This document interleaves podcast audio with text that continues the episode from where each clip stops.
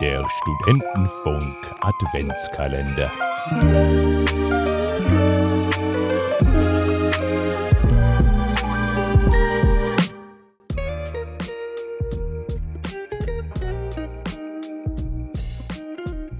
Eine Studentenfunk Weihnachtsgeschichte. Teil 2. Jetzt erst recht. Anmerkung des Autoren. Dieses Stück Hochliteratur ist für den Vortrag vor Publikum gedacht. Wer nicht lacht, hat keine Ahnung. Ist die Ausgabe zitierfähig? Bei Verständnisproblemen hören Sie die Episode 1 im Türchen 9 des letztjährigen Kalenders oder wenden Sie sich an Ihren Arzt oder Apotheker. Es ist wieder soweit. Ich freue mich schon das ganze Jahr auf diesen Tag. Dieses Jahr war sehr überladen. Ich habe viel erlebt.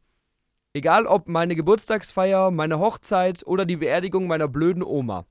Nichts hat nur annähernd die Freude ausgelöst, die ich hinsichtlich der Aussicht habe, wieder mit dem Studentenfunk Weihnachten zu feiern. Nicht mal die Geburt meines ersten Kindes. Entzückt steige ich in mein Auto und fahre in Richtung Uni. Egal wo meine Frau und mein drei Wochen altes Kind sind, ich feiere den heiligen Tag auf jeden Fall mit dem Studentenfunk. Natürlich. Das ist Pflicht. Auf dem Weg höre ich Your Watchlist. Sie, Na diskutier klar, was denn sonst? Sie diskutieren darüber, welche Serie die beste Weihnachtsepisode hat. Als einer der Moderatoren zum 17. Mal It's Always Sunny in Philadelphia nennt, hört man plötzlich nur noch Schreie und das dumpfe Schlagen brutalster Fausthiebe. Können wir darüber reden, dass David seine eigene Show hört? Wahrscheinlich will er nur sich selbst hören. Ich mag diesen Podcast. Nur der eine Moderator nervt mich ein bisschen, der immer die Namen der anderen vergisst. Haben wir inzwischen zwei. Im Studentenfunk Hauptquartier angekommen, bin ich wieder früh genug da, um die letzten Vorbereitungen für die Festlichkeit zu beobachten. Ich betrete die heiligen Hallen. Die Leitung des Technikressorts ist leider krank geworden. Ohne ihn sind die anderen Mitglieder völlig ratlos. Es wird also heute kein Licht, keinen Strom und keine Musik geben. Aber Musikübende. Ta ta ta ta. Als ich das dem Musikressort mitteile, beleidigen sie mich. Äh, sie haben schon damit gerechnet und haben deshalb seit Wochen A cappella-Klassiker wie We Wish You a Merry Panik vor der Klausurenphase, alle Jahre wieder Rundfunkbeitrag und Lasst uns froh und munter sein, obwohl wir Medienwissenschaft studieren, sowie Ihr Kinderlein komme zum Stufu eingeübt. Das Veranstaltungsressort versucht verzweifelt, den riesigen Weihnachtsbaum zu schmücken. Mit alten CDs vom Musikressort. Leider konnten sie sich keine echte Deko leisten, da sie alles Geld für die Bar ausgegeben haben. Es gibt Mexikaner als Longdrink, Baileys mit Mexikaner und Skinny Bitch mit Mexikaner. Sehr weihnachtlich. Der erste Vorstand steht verstört neben dem Weihnachtsbaum und blickt traumatisiert auf die leere Spitze. Seit dem Stufo vor ein paar Wochen der Pokal für das beste Campusradio 2019 abgenommen worden ist, ist er nicht mehr der gleiche. Außerdem hat er jetzt ein paar Vorstrafen.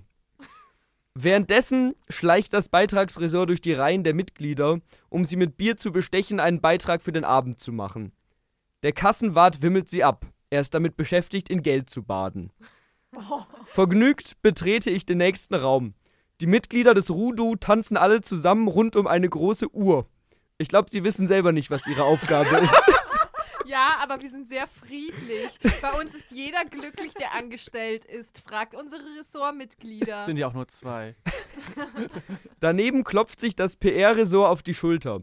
Gleich beginnt die Feier offiziell und sie warten auf die vielen Gäste, die sie durch ihr ausgeklügelten Instagram-Posts, die großen Banner auf der Website und viele aufwendig gestaltende Plakate generieren konnten. Keiner kommt.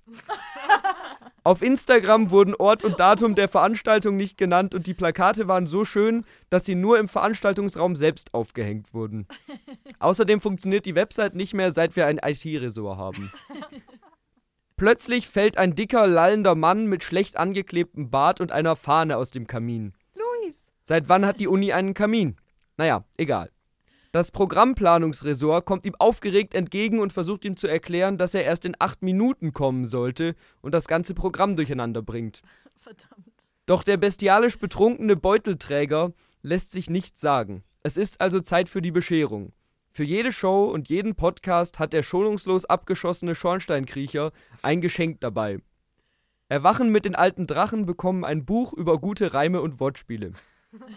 Konsumopfer erhalten eine Ausgabe des kommunistischen Manifests. Interessiert ziehen sie sich zurück und vertiefen sich in der Lektüre. Rosalie Marx. On-Air Off-Topic bekommen einen roten Faden. Nickend betrachten sie das Geschenk und fangen dann an, über blaue Häkelbuster zu sprechen.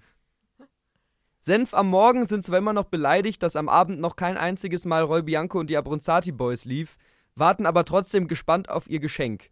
Es ist eine große Packung Ketchup am Abend. Sie sind entsetzt.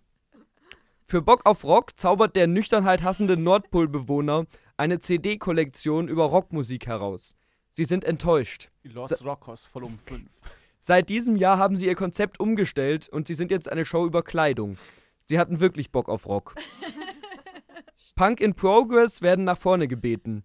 Sie erhalten den Orden für den progressivsten Podcast. Sie sind ein bisschen verwirrt, aber sehr Wir sind entzückt. Eine Show, kein Podcast. Nicht unterbrechen, bitte. Ready Set Podcast bekommt ein Abo für Mubi. Sie ärgern Die sich. gibt's noch. Sie sind schon Abonnenten. Der Sporttalk bekommt vom Wacholderschnaps trinkenden Weißbart ein Fitnessstudio-Mitgliedschaft. Auch sie sind unzufrieden. Sie wollen ja über Sport reden, keinen Sport machen. Rage Cage erhält einen Käfig. Sie sind wütend aufgrund der Unkreativität des weizentrinkenden Weihnachtswichts und versuchen ihn direkt hasserfüllt in besagten Käfig zu sperren. Leider ohne Erfolg. Der weihnachtliche Wodka-Enthusiast beendet das wütende Murmeln. Auf meiner Liste steht auch ein neues Mitglied. Darf ich Gustels Gasthof auf die Bühne bitten? Eine neue Show, die fast niemand vorher kannte, betritt mit einem riesigen Schnauzer den Raum. Ich runzle die Stirn. Keiner weiß viel über ihn, aber ich habe nur gehört, dass dieser Gustel äußerst problematische Meinungen haben soll. Grock! Das Geschenk, das er vom arktischen Alkoholiker bekommt, beachtet er kaum. Es ist eine gebundene Ausgabe von Leutnant Gustel, aber Gustels Gasthof kann offensichtlich nicht lesen. Das hält ihn jedoch nicht davon ab, theatralisch vor die Bühne zu treten, sich der Menge zuzuwenden und mit einem Ruck den großen Schnurrbart abzureißen. Ich bin nicht, wer ihr denkt. Ich lächle. Es ist Late Night Regensburg. Niemand außer mir erinnert sich an Late Night Regensburg. Er rennt weinend von der Bühne. Ich lächle erneut. Die Bescherung geht weiter. Moshpit-Mucke ist verwirrt. Der adventaffine Alki hat ihre Show wohl nie gehört. Sie bekommen einen Moschusochsen. Als Insomnia mit der Bescherung dran ist, bricht ein kleiner Tumult aus. Das Geschenk packt sich selbst aus.